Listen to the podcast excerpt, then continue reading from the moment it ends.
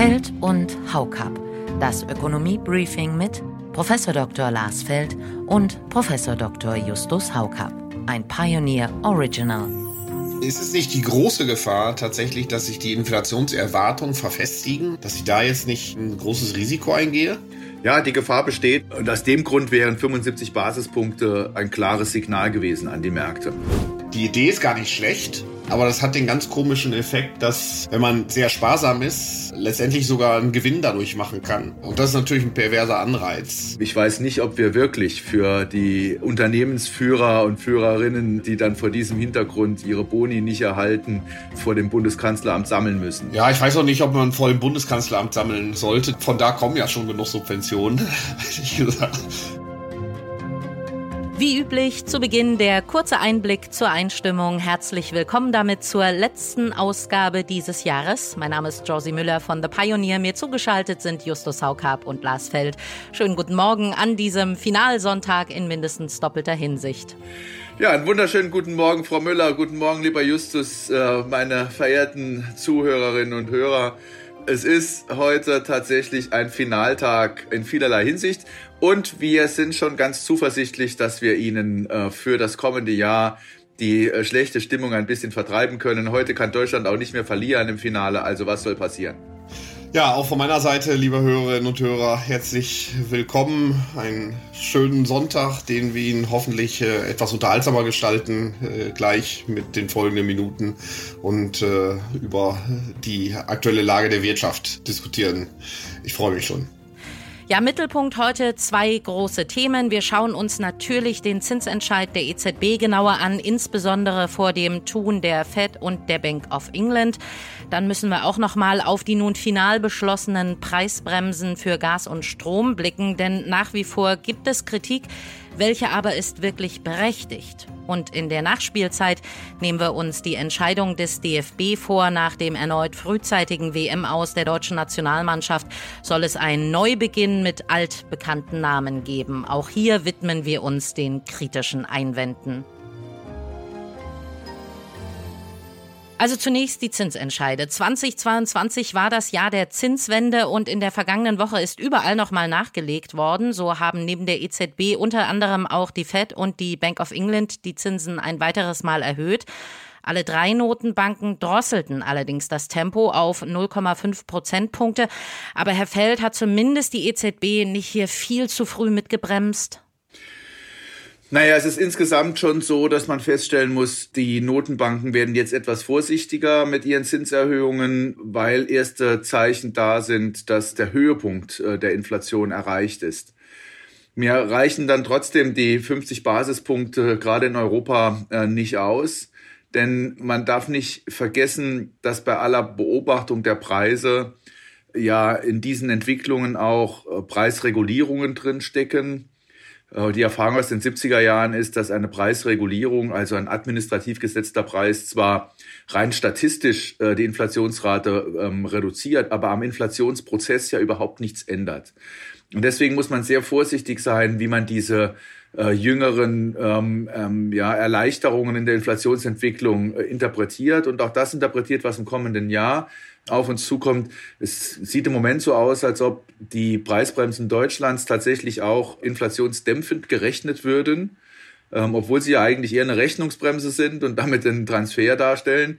Wenn das so kommt, dann wird die Inflation auch hierzulande nicht mehr ähm, in die Nähe von äh, 7, 8 Prozent kommen, sondern darunter liegen. Aber das ist, wie gesagt, eine Illusion zu meinen, dass das irgendwas am, am Inflationsprozess ändert. Und insofern äh, wäre es äh, wichtig gewesen, dass die EZB auch jetzt bei diesem Zinsentscheid nochmal deutlicher signalisiert, dass wir weiter mit äh, Zinserhöhungen vorgehen müssen und selber auch mit einem großen Schritt sagt, äh, der Inflationsprozess ist noch nicht unterbrochen. Äh, und das fehlt mir halt. Die Finanzmärkte haben natürlich anders darauf reagiert. Die hatten gehofft, dass schon die ersten Signale kommen, dass nochmal mehr Liquidität in die Märkte kommt und haben dann entsprechend auf den Aktienmärkten reagiert. Aber man muss allen Anlegern letztlich sagen, ähm, es wird mit Zinserhöhungen weitergehen müssen, solange bis die Geldpolitik wirklich restriktiv ist. Nicht nur restriktiver wird. Wir haben immer noch negative Realzinsen. Und äh, vor dem Hintergrund ist es ganz wichtig, äh, dass äh, der Kampf gegen Inflation weitergeht. Nun sind die Zinserhöhungen ja nur ein Teil der jüngsten Entscheidung. Die EZB wird ab März wohl nicht mehr alle auslaufenden Anleihen aus ihrem älteren Kaufprogramm APP erneuern, sondern Papiere im Umfang von 15 Milliarden Euro pro Monat auslaufen lassen. Wie bewerten Sie das, Herr Feld?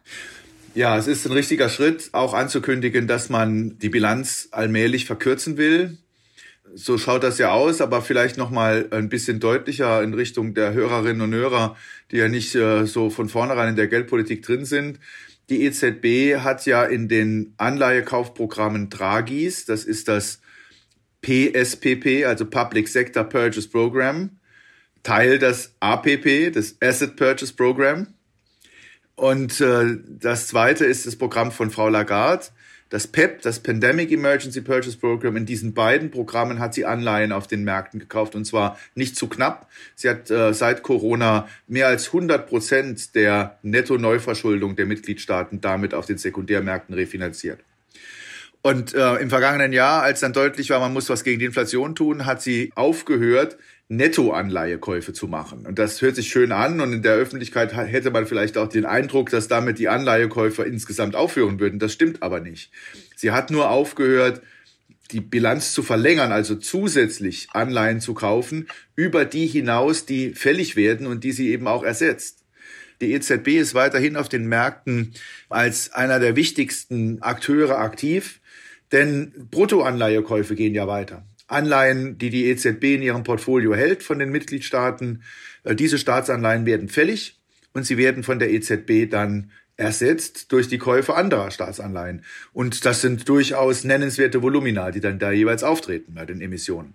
So, und vor dem Hintergrund ähm, muss man natürlich sagen, dass die Ankündigung nun auch bei den Bruttoanleihekäufen Reduktionen vorzunehmen, also nicht mehr in vollem Umfang die fällig werdenden Anleihen zu ersetzen, das bedeutet schon auch, dass die Liquidität in den Anleihemärkten etwas zurückgeht. Das ist ein Punkt. Und der zweite Punkt ist, das bedeutet für die Zinsentwicklung, dass vor allen Dingen auch die längerfristigen äh, Zinsen, also die Zinsen für längerfristige Staatsanleihen äh, stärker nach oben gehen könnten. Ähm, und das ist sehr wichtig, weil die EZB ansonsten mit ihren Zinserhöhungen vor allen Dingen am kurzen Ende des Marktes agiert und, und deswegen irgendwann in der Zinsstruktur auch ein Problem bekommen könnte. Wie schätze ich das ein? Also erstens ist es wichtig, dass sie jetzt endlich damit begonnen hat. Sie hätte viel früher damit beginnen müssen. Und zum Zweiten ist es mir ein bisschen zu schwach. Also ich würde mir schon wünschen, dass die EZB da stärker aussteigt. Denn was sie ja macht, sie will vor allen Dingen Anleihen, die im Rahmen des von Draghi aufgelegten Programmes PSPP nicht mehr vollständig ersetzen. Aber die Volumina, die im Zuge des PEP-Programms von Frau Lagarde gekauft worden sind, sind ja viel, viel höher. Und das behält sie sich vor, ähm, die EZB hier immer noch mal ähm, auch äh, differenzierend einzukaufen. Also wenn deutsche Staatsanleihen fällig werden, im Gegenzug italienische zu kaufen. Äh, und das ist natürlich ähm, durchaus auch problematisch. Aber Lars, das heißt doch dann letztendlich, dass ähm, die Inflation uns noch äh, eine gehörige Zeit erhalten bleiben äh, wird. Davon ist ja auszugehen, wenn jetzt doch die EZB mit nicht ganz so sozusagen viel Aktivismus dagegen steuert. Oder wie schätzt du das ein? Ja, die Gefahr ist schon groß, dass äh, insbesondere die EZB, die FED hat ja schon früher angefangen und auch dezidiertere Schritte unternommen und auch schon längst angefangen, die Anleihebestände zu reduzieren. Insbesondere die EZB geht vielleicht zu vorsichtig vor und äh, deswegen würde ich mir schon wünschen, äh, dass hier mehr kommt. Und aus dem Grund wären 75 Basispunkte ähm, Erhöhung, Zinserhöhung jetzt in dieser Woche auch ein klares Signal gewesen an die Märkte. Ja, jetzt ja. wird weiter darüber spekuliert werden, wie viele Zinserhöhungen noch kommen und die, die Märkte werden Druck machen ähm, in verschiedener Hinsicht, äh, dass die EZB jetzt nicht mehr so viele Zinsschritte in 23 macht. Und meines Erachtens ist das problematisch. Also einfach weil man Sorge haben muss, dass äh, die Inflationsentwicklung dann weitergeht. Das sieht zunächst einfach, weil da Regulierungen kommen, auf den ersten Blick so aus, als ob man die Inflation deutlich reduzieren würde. Die Forschungsinstitute, die diese Woche ihre Prognosen präsentiert haben, rechnen noch mit fünf bis sechs Prozent Inflation aufgrund dieser Effekte von Regulierungsschritten. Aber es ändert wirklich überhaupt nichts an, am Inflationsprozess, diese Regulierungen. Überhaupt nicht. Das ist nur ähm, eine, eine gewisse Augenwischerei, wenn man so will, im Hinblick auf die Inflation, nicht im Hinblick auf die Entlastungen. Das ist natürlich schon, schon klar. Ja, das werden wir gleich noch besprechen. Teilweise hat man da auch gar keine echte Preisbremse, man hat zwar eine Rechnungsbremse, aber in der Tat ähm, ist es ja so, dass jetzt, also nachdem die EZB insbesondere ja recht vorsichtig eingestiegen ist, sozusagen in die Inflationsbekämpfung, man jetzt äh, sagen kann, der, der Ausstieg kommt dann wiederum relativ schnell, hätte man fast, äh, man es überspitzt zusammenfassen wollte, oder? Ja, es ist ja noch kein Ausstieg. Die EZB hat durchaus auch äh, signalisiert in ihrer Stellungnahme, dass die Zinserhöhungen weitergehen. Das ist ja mit ein Grund dafür, warum die Märkte so reagiert haben, also insbesondere im Aktienmarkt. Aber das ist absolut der richtige Schritt, weiter Zinserhöhungen durchzuführen. Und ich kann nur hoffen, dass es äh, der FED und der EZB auch wirklich gelingt, wieder so schön heißt, vor die Kurve zu kommen, also einen, einen positiven Realzins äh, zu äh, erreichen. Aber um es nochmal zu verdeutlichen, die Fed hat die Leitzinsen in den USA bislang in sieben Schritten auf 4 4,25 bis 4,5 Prozent erhöht. Die Bank of England ist in bislang neun Schritten auf 3,5 Prozent hoch und die EZB in vier Schritten auf 2 bis 2,5 Prozent. Wie kann man denn allein mit Blick auf die Inflationsaussichten in der Eurozone annehmen, den Druck jetzt schon rausnehmen zu können? Und Sie können auch gerne noch ergänzen, Herr Haukapp, bevor der Kollege loslegt ist es nicht die große Gefahr tatsächlich, dass sich die Inflationserwartungen verfestigen? Also das, was man genau verhindern äh, wollte, dass man sagt, es kommt so stark auf die Inflationserwartungen jetzt auch äh, an und dass ich da jetzt nicht ähm, großes Risiko eingehe? Ja, die Gefahr besteht, dass die Inflationserwartungen sich verfestigen und wir dadurch eben auch eine Fortführung dieses Inflationsprozesses haben. Das ist ganz eindeutig. Also man hat dann so sich selbst erfüllende Prophezeiungen eigentlich, ne? In gewisser Hinsicht ist es so, dass es äh, dadurch durch die Verfestigung von Inflationserwartungen eine sich selbst erfüllende Prophezeiung gibt. Das haben aber sowohl die Fed als auch die EZB im Blick, inwiefern diese Effekte auf die Inflationserwartungen äh, stattfinden. Und von daher ist sozusagen in der Forward Guidance, in der äh, Vorbereitung der Märkte auf die zukünftige Entwicklung bei beiden festzustellen, dass sie ganz klar in Richtung Zinserhöhungen kommunizieren und auch in Richtung Fortführung der Zinserhöhungen im kommenden Jahr. Die Problematik, die immer wieder in den Raum gestellt wird, äh, wenn die EZB jetzt nicht mit dezidierten Zinsschritten vorgeht, ist die, dass sie Rücksicht nimmt auf die Mitgliedstaaten, weil wir hochverschuldete Mitgliedstaaten haben. Meines Erachtens greift die Erklärung zu kurz. Die Mitgliedstaaten haben ja eine Situation, gerade die Hochverschuldeten, wenn sie jetzt ihre langlaufenden Anleihen durch neue ersetzen müssen, dann zahlen sie zum Teil immer noch niedrigere Zinsen. Beispiel Italien. Der Zinssatz in Italien war Anfang 2012 bei über sieben Prozent für zehnjährige Staatsanleihen. Die sind dieses Jahr fällig geworden, wurden ersetzt durch neue Anleihen. Die neuen Anleihen rentieren mit etwas mehr als vier Prozent. Das heißt, da wird immer noch, werden immer noch Zinsausgaben gespart. Und insofern frisst sich eine Zinserhöhung ähm, bei den Staatsanleihen erst allmählich in das äh, Budget, in die öffentlichen Haushalte der Mitgliedstaaten hinein. Und das ist nicht ein echtes Tragfähigkeitsproblem, was wir bisher haben. Ja, das, die Probleme, die Tragfähigkeitsprobleme der Mitgliedstaaten sind ganz andere. Also insbesondere was das Wirtschaftswachstum anbetrifft und so. Das Problem sind die Finanzmärkte. Die Finanzmärkte beziehungsweise der Finanzsektor insgesamt. Das waren ja jetzt alles in allem schnelle Zinserhöhungen. Bei jeder Sitzung ging es nach oben und dann zuletzt dann jedes Mal auch um 75 Basispunkte. Und man muss einfach wissen, höhere Zinsen bedeuten niedrigere Kurse bei den Anleihen. Ja? Kurs und Zins sind invers miteinander verbunden. Und wenn man niedrigere Anleihekurse hat, dann muss man eben als Bank, als Versicherung und als Pensionskasse, um die drei wichtigsten Finanzmarktakteure zusammenzufassen, dann muss man die Anleihebestände eben auch mit niedrigeren Kursen in der Bilanz ausweisen, also Wertberichtigungen vornehmen. Und es geht hier um große Summen. Die Banken haben regulatorische Anreize, Staatsanleihen zu halten. Die Versicherungen und die Pensionskassen sind sogar regulatorisch gezwungen, Staatsanleihen zu halten. Und jetzt müssen sie Abschreibungen vornehmen. Je höher die Zinserhöhungsschritte sind und je schneller sie kommen, umso schneller müssen diese Abschreibungen stattfinden. Und das ist natürlich für die Bilanzen der Finanzmarktakteure problematisch. Es kommt noch das hinzu, was sozusagen das Kerngeschäft der Banken betrifft die sogenannte Fristentransformation. Sie nehmen Einlagen kurzfristig rein mit einem niedrigeren Zins und leihen sie zu einem höheren Zins aus. So funktioniert Fristentransformation, indem sie Kreditvergabe machen. Und wenn wir jetzt anschauen, wie die Kreditbestände aussehen, dann sind das immer noch niedrig verzinste Kredite, während jetzt am kurzen Ende, ähm, wenn man sich refinanzieren muss bei der EZB, muss man schon höhere Zinsen zahlen. Und das macht es natürlich auch schwierig für eine Reihe von Banken. Und vor dem Hintergrund ist die EZB und ist die Fed vorsichtig, weil man auf diese Art und Weise nicht noch weiter Druck machen will auf die Banken und die Finanzmarktakteure. Also es ist nochmal äh, wie in der Eurokrise die Schnittstelle zwischen Staaten und Banken, zwischen Staaten und dem Finanzsektor. Äh, diese Schnittstelle ist problematisch und es ist vor allen Dingen ein Problem für die Finanzmarktakteure. Also das heißt letztendlich, das ist ja ein Thema, an das man sich nie so richtig rantraut die bevorzugte Behandlung der Staatsanleihen. Und äh, das macht uns jetzt auch wieder Probleme, kann man so zusammenfassen. Ja, die bevorzugte Behandlung der Staaten, der Staatsanleihen äh, im Finanzsystem macht natürlich Probleme. Da hat sich bisher nichts geändert.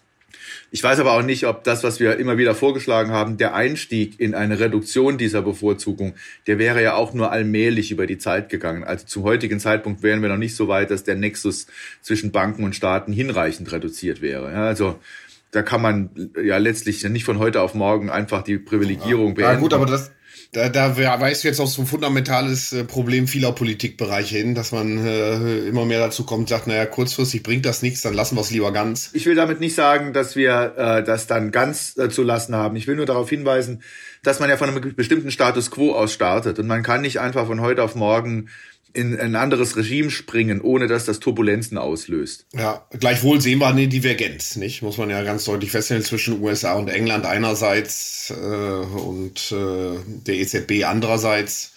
Ähm, und da stellen sich dann natürlich schon die Fragen, warum gibt es in der Eurozone ähm, so viel mehr Grund, vorsichtiger zu sein als äh, in Amerika und England?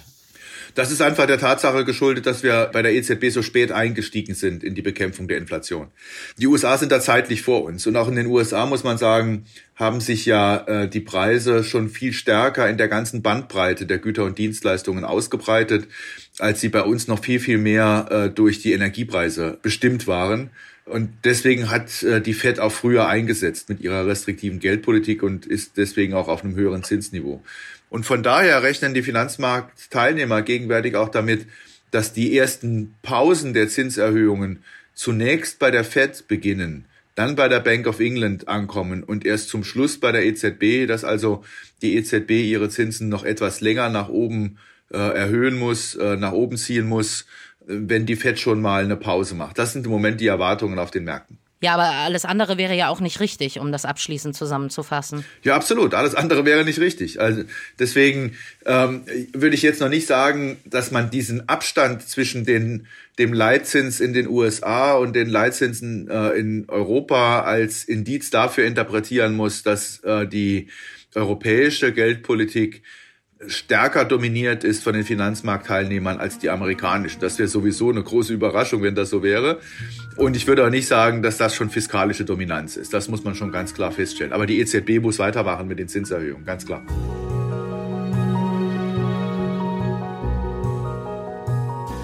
Haukapp, wir kommen zu Ihrem liebsten Thema, den Energiepreisbremsen. Wir haben es in der vorherigen Ausgabe schon gesagt, es sind eher Rechnungsbremsen bei Gas und Strom. Und auch wenn die jetzt final abgesegnet worden sind, so richtig können wir an das Thema noch keinen Haken machen. Naja, man kann erstmal einen Haken in dem Sinne dran machen, dass sie jetzt beschlossen worden sind. Äh, das ist äh, zweifelsohne der Fall, aber äh, es gab ja jetzt auch im Vorfeld der Beschlüsse doch nochmal erhebliche und aus meiner Sicht auch sehr berechtigte Kritik an der Ausgestaltung der Preisbremsen. Es wurde ja immer kommuniziert, die ersten 80 Prozent, also jetzt wenn wir von den Haushalten reden, bekomme ich zum subventionierten Tarif und danach zahle ich den Marktpreis. Das ist streng genommen falsch, äh, diese Kommunikation.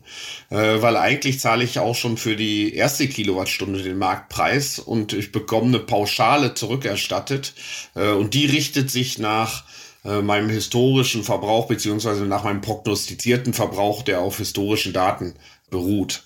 Ja, und je höher der heutige Preis ist, desto höher wird dann auch letztendlich die Subvention. Der besondere Clou ist, wenn jetzt einige doch in die Lage kommen sollten, über 20 Prozent äh, von der Prognose, also von dem, was prognostiziert wurde, zu sparen, also unter die 80 Prozent bekommen, dann bekommen sie nicht sozusagen den subventionierten Preis erstattet, sondern bekommen sie den vollen aktuellen Preis erstattet. Ja, das heißt also, die Idee ist gar nicht schlecht. Man versucht ja die Einsparanreize an, aufrechtzuerhalten, aber das hat den ganz komischen Effekt, dass, wenn man sehr sparsam ist, letztendlich sogar einen Gewinn dadurch machen kann, wenn man in einen teuren Tarif wechselt. Äh, und das ist natürlich ein perverser Anreiz. Äh, und man sieht, dass äh, jetzt auch die Anbieter auf den Märkten anfangen, sozusagen die Preise zu erhöhen, weil letztendlich die Zahlungen, die sie bekommen, sozusagen ja von dieser Differenz zwischen den 40 Cent und meinem heutigen Preis abhängen. Also das heißt, das ist äh, noch nicht ideal gelöst. Jetzt versucht man sozusagen da rum zu kurieren und sagt, dann muss eben äh, das Bundeskartellamt oder andere Behörden da eine Aufsicht fahren. Man versucht über die Boni-Regeln das wieder einzufangen. Äh, aber ganz ideal ist das sicherlich nicht. Du hast eben gesagt, da wird eine Pauschale überwiesen. Gleichwohl ist ja der Betrag, der dann letztlich gezahlt werden muss aus dem Bundeshaushalt, abhängig von der Differenz zwischen 40 Cent beim Strom, 12 Cent bei den Haushalten äh, beim Gas und 7 Cent bei der Industrie beim Gas im Verhältnis zum Marktpreis, der dann jeweils Richtig. gilt. Ja, genau das heißt so also, das. das Ganze wird umso teurer für den Staat, je stärker die Marktpreise nach oben gehen. Genau, genau so ist es. Also je stärker die Marktpreise nach oben gehen, desto teurer wird das für den Staat. Für einen Teil der Verbraucher, denen ist das, äh, also die, die, denen es gelingt, sehr sparsam zu sein, sag mal, ist das egal, wie hoch die Preise gehen. Die haben teilweise sogar einen Vorteil davon, äh, wenn sie in höhere Tarife äh, wechseln. Und man sieht natürlich auch eine Umstrukturierung. Man kann ein bisschen rumspielen, sagen, wir machen die Grundgebühren niedriger, die variablen Gebühren dafür ein bisschen höher. Das äh, merkt der Verbraucher dann auf der Endrechnung ähm, gar nicht.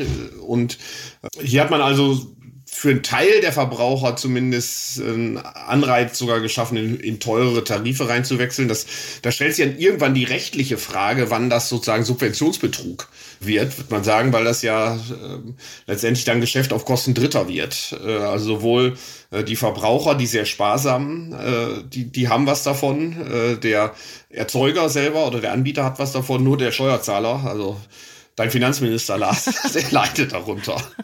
Ja, ja, aber die Frage ist doch, ab wann ist es wirklich Subventionsbetrug, Herr Haukapp? Ja, das ist natürlich nicht ganz einfach, weil erstmal sind die Preise, kann man die ja am Markt äh, frei setzen. Von daher ist das eine schwierige äh, Frage, die äh, wahrscheinlich Juristen dann auch besser beantworten können. Wo ist genau die Grenze erreicht äh, tatsächlich? Man kann das äh, früh anfangen, moralisch verwerflich zu finden. Das ist aber eine andere Kategorisierung natürlich als die rechtliche.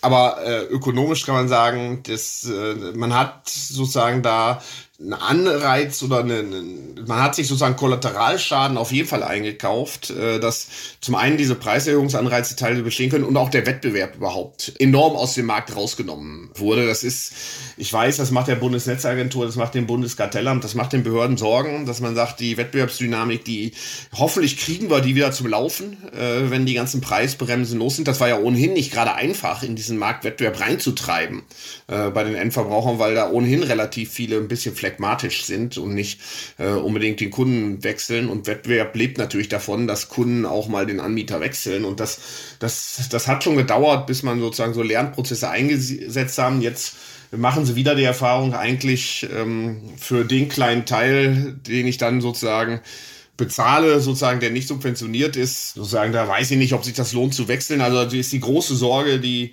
die Wettbewerbsbehörden haben und auch die Bundesnetzagentur, dass wir, dass wir den Wettbewerb da jetzt wieder rausnehmen aus dem Markt und dass wir den möglicherweise nicht so schnell wieder reinkriegen. Wenn wir jetzt schon bei fragwürdigen Tricksereien sind, ein kurzer Schwenk zu einer neuen IFO-Studie. Demnach nutzen Unternehmen auch die Inflation, um ihre Gewinne zu steigern. Also teilweise ließen sich die gestiegenen Preise nicht allein durch teurere Energie und Vorleistungen erklären. Zugleich wird aber in dieser Studie auch betont, dass das noch kein Grund für staatliche Eingriffe in die Preise sei. Ich nehme mal an, Sie gehen damit, auch wenn es vielleicht moralisch etwas verwerflich ist, Herr Haukapp. Ja, das ist immer ähm, eine, eine schwierige Frage. Das ist ähm, letztendlich muss man sagen, es gibt auf einigen Märkten auch echte Knappheiten, die ähm, jeder so weiß, dass sozusagen es ist äh, teilweise in manchen Gewerben sch überhaupt schwer, einen Auftrag zu vergeben weil die noch immer sozusagen äh, volle Auftragsbücher haben. Das heißt also, wenn jetzt sozusagen auch über die Kosten zugelangt wird, in Teilen äh, wird man sagen, dass das sieht unanständig aus. In Teilen reflektiert das aber durchaus Knappheiten, die auch noch nicht durch die Inputpreise unbedingt reflektiert werden. Also eine, eine, eine sozusagen Input, eine Preisanstieg, da können die Knappheiten durchaus andere sein als bei den Outputs sozusagen auf den Produktmärkten. Wenn wir da einen sehr intensiven Wettbewerb haben, wenn es also viele Unternehmen gibt, die dann Konkurrenz steht, dann ist es eigentlich gar nicht so einfach, äh, höhere Preise durchzureichen als das, was bei sozusagen den Inputpreisen, also Energiepreisen, Löhne etc. Äh, gestiegen ist. Dann würde ich erstmal nach anderen Gründen suchen, ob vielleicht ähm, auf den Produktmärkten eben immer noch die Nachfrage das Angebot äh, so sehr übersteigt äh, und der Markteintritt nicht so leicht ist, dass da kurzfristig mit Kapazitätserweiterung oder einer Angebotsausdehnung reagiert werden kann. Ähm, ich werde jetzt also vorsichtig, zumindest jetzt als Reaktion auf die IFO-Studie, gleich mit den nächsten regulatorischen Maßnahmen in den Markt reinzugrätschen oder in die verschiedenen Märkte, die da betroffen sind. Die IFO-Studie wird ja auch gerne dazu benutzt, äh, darauf hinzuweisen, dass es äh, letztlich nicht nur die Energiepreise sind, die Inflation heute ausmachen, sondern eben auch das Preissetzungsverhalten derjenigen im Markt, die zumindest vermeintlich dem Wettbewerb geringer ausgesetzt sind und dann versuchen, höhere Margen zu realisieren. Man muss bei diesen ganzen äh, mikroökonomischen Betrachtungen der Inflation immer vorsichtig sein. Einfach nur äh, unterschiedliche Preise oder Preiskategorien zu nehmen, aufzuaddieren. Das ist zwar eine schöne statistische Aufgabe für den Preisindex und äh, die Feststellung der Preisentwicklung, aber der Inflationsprozess ist ein makroökonomischer Prozess und hat sehr stark auch mit der Geldpolitik zu tun. Das darf man dabei nicht aus dem Blick verlieren. Ja, wir müssen auch bedenken, also das ist auch wichtig, die, die Marktwirtschaft funktioniert ja immer so, dass äh, es auch Sinn macht, dass Gewinne kurzfristig entstehen. Äh, weil Gewinne sind der Hauptmotivator dafür, dass andere Unternehmen in diese Märkte eintreten oder die bestehenden Unternehmen ihre Kapazitäten, also die Angebote ausdehnen auf diesen äh, Märkten. Also das funktioniert ja nicht so ganz statisch wie in der Einführung in die Volkswirtschaftslehre im Lehrbuch äh, in der dritten Vorlesung, äh, sondern äh, da gibt es ja eine gewisse Dynamik äh, in den Märkten. Und man muss sagen, das, das, das ist ganz wichtig, dass auch mal kurzfristig Gewinne entstehen, damit diese Anreize entstehen. Wenn ich kurzfristig immer versuche, also die Gewinne sozusagen auf einem konstanten Niveau zu halten, äh, dann verlieren wir die ganze Dynamik äh, des Wettbewerbs. Und von daher, äh, wir haben das, das ist jetzt eine kurzfristige Analyse im Grunde, die wir vom IFO sehen.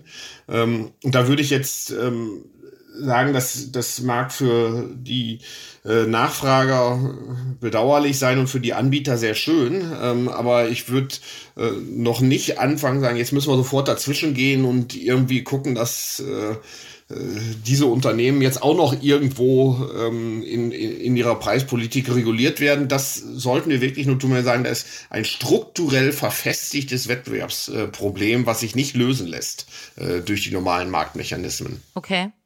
Und noch ein abschließendes Wort zur Kritik an den Energiepreisbremsen. Da hat sich der Bundesverband der deutschen Industrie erneut lautstark gemeldet. BDI-Präsident Siegfried Russwurm meint, Zitat, die Entlastungen drohen zu spät oder gar nicht in energieintensiven Firmen anzukommen. Die Politik legt mit ihrer Ignoranz gegenüber den betrieblichen Realitäten die Axt an die Grundpfeiler des Standorts Deutschland an. Ist das zu viel an Dramatik? Also die Worte sind dramatisch. Ich kann das nachvollziehen, dass man da einen gewissen äh, Alarmstimmung verbreiten äh, will. Man übertreibt da vielleicht auch ein bisschen, um den Ernst der Lage deutlich äh, zu machen, denn dass wir perspektivisch ein Standortproblem bekommen ähm, können, zumindest, das ist nicht ganz von der Hand zu weisen.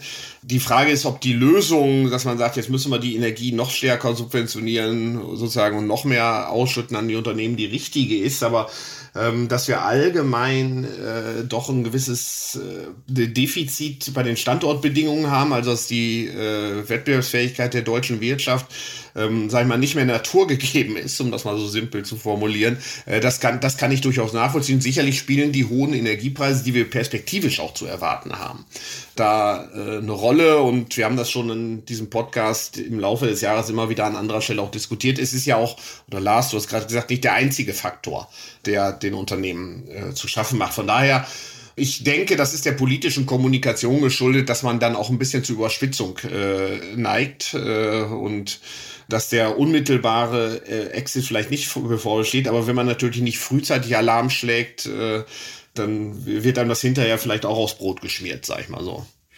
Naja, es weihnachtet sehr und der liebe Kollege Haukap ist milde gestimmt. Anders kann man das jetzt nicht sagen. Natürlich ist es korrekt, äh, dass man über die höheren Energiepreise auch diejenigen, die nach dem Ukraine-Krieg und nach der äh, akuten Energiekrise, in der wir uns befinden, noch als Preiserhöhungen äh, strukturell und dauerhaft erhalten bleiben, dass diese höheren Energiepreise äh, für den Standort Deutschland ein gewisses Problem darstellen.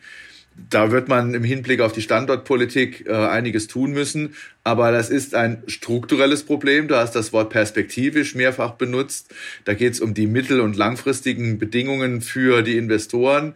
Äh, da wird man sich auch Gedanken darüber machen müssen, wie man äh, wenn Energie schon so viel teurer wird, auf äh, anderen Feldern Kompensationen schafft, etwa im, im Bereich äh, der Steuerbelastungen.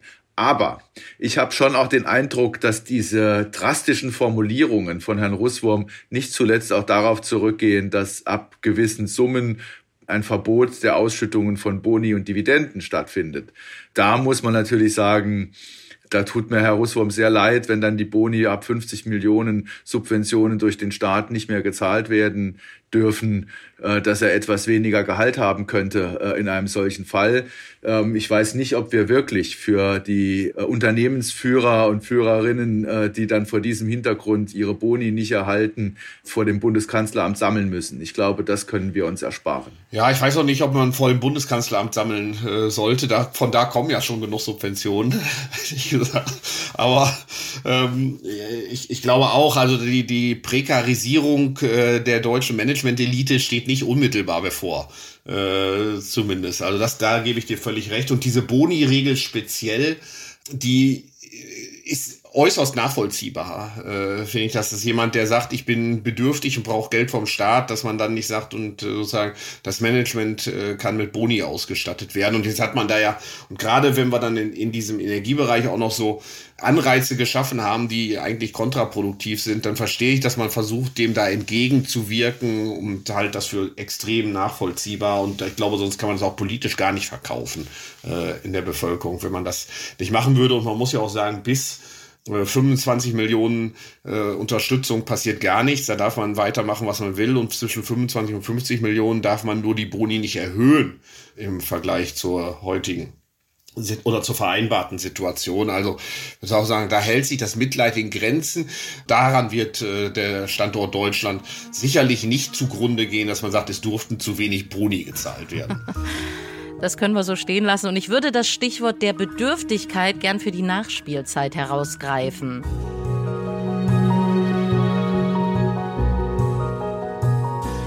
Bedürftig ist auch unsere Nationalmannschaft. Der Fußballstandort Deutschland braucht einen Neubeginn. Das ist offensichtlich. Allerdings sind für den altbekannte Namen herangezogen worden. Da ist nichts neu. Das sind alles Herren aus der heimischen Bundesliga, Blase, Reicht das wirklich aus? Braucht es hier nur etwas Geduld vielleicht, um die neue Wege gehen zu lassen? Oder ist das, wie es mir jetzt zum Beispiel erscheint, viel zu wenig für einen echten Neustart? Ja, also ich äh, teile Ihre äh, Einschätzung. Das sieht nicht nach Neuanfang aus. Ich bin mir auch nicht sicher, ob man sagen sollte, die Fans sollen noch geduldig sein. Äh, die haben jetzt Geduld gehabt. Natürlich die Gruppe, die jetzt da zusammengestellt wurde, muss man sagen, das ist äh, jetzt äh, eine Gruppe, die zum Teil eigentlich auch diejenigen sind, die immer in diesem System Verantwortung ähm, hatten. Es wurde schon Kritik geäußert, äh, warum sind keine Frauen dabei? Das kann man hinterfragen. Also ist sozusagen mich, mich noch mehr gewurmt, äh, muss ich sagen, dass man, so ist mein Eindruck, komplett auf internationale Expertise verzichtet. Komplett, ja. Also man sagt, die Länder, in denen das wirklich jetzt sehr gut läuft, die erheblich auch im Bereich äh, der Jugendförderung Dinge ganz anders machen, Frankreich und England. Ja, von da nimmt man keinerlei Expertise, die braucht man offensichtlich nicht. Wir wollen von den erfolgreichen Ländern bitte nichts lernen, würde ich sagen, das ist ein exzellentes Rezept, damit man in vier Jahren wieder in der Vorrunde ausscheiden wird. Oh Justus, jetzt äh, hast du deine Milde verloren, ja. Äh, das muss man jetzt deutlich sagen. Beim Fußball hört es auf, aber man muss ja schon auch anerkennen, dass in dieser Gruppe sehr erfahrene Fußballmanager ähm, dabei sind, die durchaus auch im internationalen Geschäft, solange sie Verantwortung in ihren Vereinen hatten, erfolgreich waren. Also ich denke beispielsweise an Karl-Heinz Rummenigge und den FC Bayern. Lars, das ist, man muss, glaube ich, da ein bisschen unterscheiden, sozusagen erfolgreich einen Verein sozusagen zu führen, ist doch was anderes als ein äh, Verband sozusagen, wo es ja auch um das Gesamte geht. Und man muss sagen, auch die deutsche Fußballliga als Ganzes ist international mäßig erfolgreich. Äh, Gerade im Vergleich äh, zur, zur englischen Premier League, aber selbst äh, zur spanischen Liga äh, gemessen an verschiedenen Kennzahlen. Also ich will nicht sagen, man muss jetzt alles machen wie in England und Spanien. Ja, oder Frankreich. Aber ein bisschen Expertise von da mal dazu zu holen, sagen, wir holen uns mal auch jemand von außen. Ja, so wie das, glaube ich, in vielen Unternehmen laufen würden. Jetzt brauchen wir auch mal von außen Expertise, nicht nur von innen. Also ich kann nicht sehen, wie das dem DFB schaden würde. Ja, jetzt aber nochmal ernsthaft. Ich glaube schon, äh, dass die Kritik in den vergangenen Jahren in der DFL und auch im DFB wenn ich das bei meinem Lieblingsverein und seinen ähm, Anmerkungen in den Diskussionen verfolge, die war immer auch da. Also äh, wer, wenn nicht die Bayern haben, denn kritisiert, wie das läuft, dass sie die einzige wettbewerbsfähige Mannschaft in der Champions League sind. Die Engländer gerade diesen Schritt auch gemacht haben, sich die äh, Jugendarbeit, die gezielte Förderung von Talenten in Frankreich anzuschauen und davon einiges aufzunehmen. Und damit haben sie auch im Vergleich zu früher äh, deutlich an Wettbewerbsfähigkeit gewonnen. Für uns ist der Weg allerdings auch nicht ganz so weit, was die Jugendarbeit anbetrifft. Also ich würde das jetzt nicht so dramatisch sehen, äh, dass jetzt äh, niemand aus dem Ausland dabei ist. Aber es ist natürlich schon auch so, dass wir, dass man sich mit den Altvorderen in dieser Gruppe jetzt nicht so viel Veränderung erhoffen darf. Ja, ja also ich finde interessant, muss ich sagen, dass in den, äh, im Ausland mittlerweile neben dem klassischen Vereinsfußball auch sehr stark auf die Akademien gesetzt wird, äh, die fast alle großen Vereine haben. Diese Akademielandschaft fehlt vollständig in Deutschland, wo es ihnen gelingt, Talent zu gewinnen. Und es ist ja kein Zufall, dass aus meiner Sicht der einzige potenzielle Superstar der Zukunft, äh, Musiala, im Prinzip aus dem britischen Akademiesystem kommt äh, und nicht aus dem deutschen Vereinsfußball.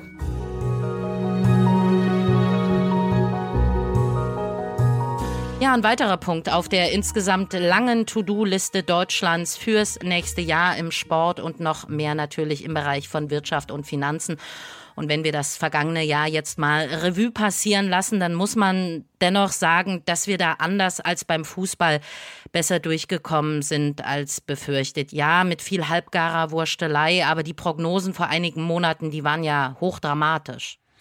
Ja, man muss deutlich sagen, dass äh, die Befürchtungen in diesem Sommer angesichts der Energiepreissteigerung viel, viel größer waren und man durchgehend ähm, aus der Wirtschaft die Nachricht äh, zugespielt bekam, das wird jetzt die schwerste Krise nach dem Zweiten Weltkrieg. Davon sind wir weit, weit, weit entfernt. Also da muss man ganz klar sagen, das, was jetzt an Prognosen für das Wirtschaftswachstum in diesem und im kommenden Jahr vorliegt, zeigt dann doch, dass es eine ganz moderate Rezession wird, wenn überhaupt. Also das äh, Institut für Weltwirtschaft in Kiel hat jetzt sogar schon wieder positives Wachstum fürs kommende Jahr prognostiziert.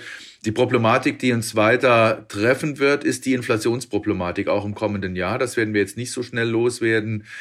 Ähm, und da, dahingehend war jetzt gerade das Jahr 22 natürlich ein äh, nicht so schönes. Und das trifft ja insbesondere auch Menschen mit geringeren Einkommen, äh, die mit diesen Preissteigerungen ähm, viel stärkere Probleme haben als solche äh, mit den, den mittleren und den hohen Einkommen. Also von daher, das Jahr ist in vielerlei Hinsicht besser gelaufen als noch unterwegs befürchtet. Aber ähm, es ist schon so, dass die hohe Inflation in diesem Jahr für viele Menschen in Deutschland einen nennenswerten Wohlstandsverlust mit sich brachte. Und ich glaube, das dürfen wir nicht vergessen. Also ich bin sogar optimistisch in gewisser Weise äh, fürs äh, nächste Jahr. Nicht was die kurzfristige Entwicklung angeht, sondern dass man vielleicht doch die Chancen nutzt, ein paar langfristige Weichenstellungen vorzunehmen. Äh, jetzt sehe ich doch in manchen Bereichen, dass eine Diskussion beginnt. Nehmen wir das Beispiel Migrationspolitik, äh, wo ja eigentlich schon seit, ich weiß nicht wie lange, gesagt wird, da müssen wir was ähm, äh, verbessern. Und da kann ich mir durchaus vorstellen, dass man jetzt da nochmal ernsthaft in die Diskussion einsteigt und vielleicht auch ein paar Weichen stellt, strukturell, die dann Wir kennen ja die Probleme, Fachkräftemangel, aber auch das Rentensystem und so weiter, wo man sagt, ähm, da müssen wir eigentlich ran äh, an diese Themen und äh, wenn ich mir was wünschen darf für das nächste Jahr, dann hoffe ich, dass wir uns ein paar äh, längerfristige Vorhaben dann doch mal vorknöpfen und sagen, jetzt, äh, jetzt haben wir die Corona-Krise, jetzt haben wir die äh, Krise durch den Krieg, jetzt müssen wir auch mal äh, die langfristigen Projekte da ein paar Weichenstellungen machen und nicht nur von Krise zu Krise agieren. Jedwedem Falle werden wir all das im kommenden Jahr hier weiter kritisch im Blick behalten und kommentieren. Damit wünsche ich Ihnen beiden und natürlich vor allem Ihnen, liebe Hörerinnen und Hörer, im Namen der gesamten Pioneer Crew das Beste für die Feiertage. Kommen Sie gut ins neue Jahr. Danke für Ihre Treue. Sie sind hoffentlich weiter mit dabei. Wir sind am 8. Januar zurück. Ja, das äh, hoffe ich auch. Ich wünsche Ihnen, liebe Hörerinnen und Hörer, vergnügliche Feiertage, äh, beschauliche Feiertage, einen guten Rutsch äh, ins neue Jahr. Alles Gute, viel Erfolg, Gesundheit und was Sie sich noch wünschen für 2023. Frieden, wenn möglich. Ähm, und freue mich, äh, Lars, dass wir uns äh, im nächsten Jahr äh, widersprechen und natürlich äh, unter der sehr charmanten Führung von Ihnen, äh, Frau Müller. Dankeschön. Ja, dem kann ich mich ja nur anschließen, lieber Justus. Also, liebe Hörerinnen und Hörer, frohe Weihnachten, einen guten Rutsch ins neue Jahr. Fangen Sie das neue Jahr gut an, mit voller Zuversicht. Äh, wir greifen im nächsten Jahr wieder an und äh, freuen uns darauf, mit Ihnen über die Wirtschaftspolitik zu diskutieren. Also, eine gute Zeit. Feld und Haukap. Das Ökonomie-Briefing mit Prof. Dr. Lars Feld und Prof. Dr. Justus Haukapp. Ein Pioneer Original.